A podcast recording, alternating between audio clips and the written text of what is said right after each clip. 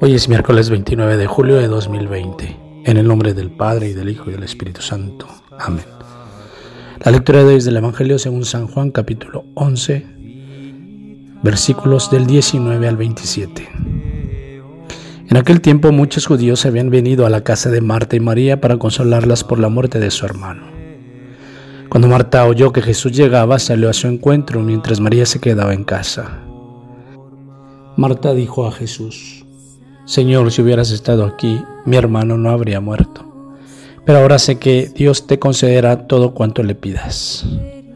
Jesús le dijo, tu hermano resucitará.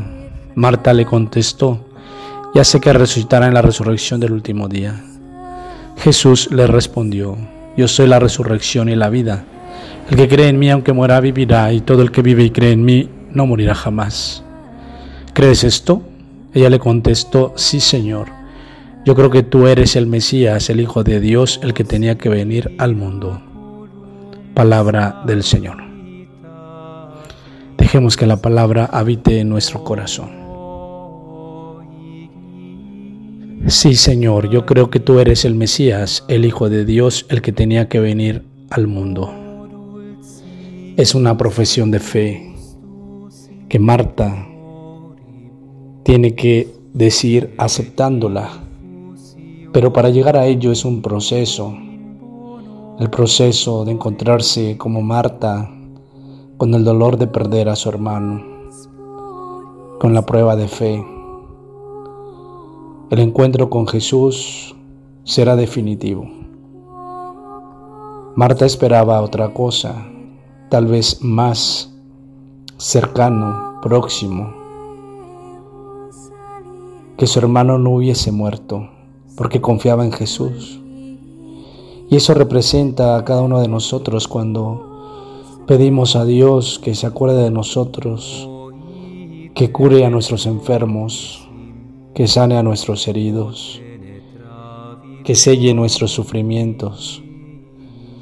Y cuando vemos una situación distinta a la que pedimos, cuando el enfermo muere, como le sucede a Marta, es más fácil reclamarle a Dios reclamarle a Jesús.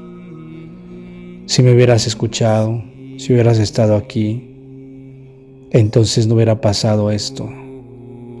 Y sacamos conclusiones. Entonces no existes. Entonces no te importamos. Entonces no tenemos por qué rezarte o por qué hacerte caso. A lo cual Marta nos enseña que debemos estar abiertos a ese proceso de encuentro verdadero con Jesús. No como aquellos que simplemente piden, pero no se comprometen, quieren, pero no son para nada generosos. Porque cuando se comprometen o cuando se es generoso, encontrarán la verdad. No podemos pensar que Dios hace lo que nosotros queremos, sino Dios hace, actúa por el bien de sus hijos, por el bien de todos. Aunque lo que nosotros no esperábamos, lo que nos hace sufrir, aquello que no comprendemos, pareciese como que entonces Dios ensaña con nosotros y no nos escuchó. Al contrario, el Señor siempre querrá el bien para nosotros. Necesitamos saborear ese bien, a pesar de que a veces tengamos lágrimas amargas o sabor de ajenjo en la boca. Vamos a confiar, confiemos como lo hace Marta, como lo hace María. Confiemos, porque la confianza en Dios trae también su recompensa, es decir, su amor y su misericordia. Que cuando venga la prueba de fe, en lugar de decirle al Señor, si hubieras estado aquí, si hubieras escuchado, si no te hubieras ido, si yo te hubiera sentido, etcétera, etcétera, etcétera. Mejor confiemos. Cuando el Señor le dice a Marta, Yo soy la resurrección y la vida, el que cree en mí aunque muera vivirá, y todo el que vive y cree en mí jamás morirá. ¿Crees esto? Que nuestra respuesta sea semejante a la de Marta. Purificadas todas nuestras intenciones, purificados nuestros encuentros y desencuentros, podamos acceder a la verdadera fe en Jesús, el Mesías, en Dios nuestro Padre, en el Espíritu que es amor. En el nombre del Padre y del Hijo y del Espíritu Santo. Amén.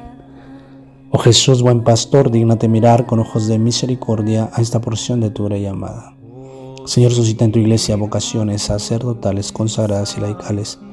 Para extender tu reino, te lo pedimos por la Inmaculada Virgen María de Guadalupe, tu dulce y santa Madre. Oh Jesús, danos vocaciones según tu corazón. Amén. Nuestra Señora de los Milagros, intercede para que termine esta pandemia. Ruega por tus sacerdotes y tus enfermos y protégenos a todos. Amén.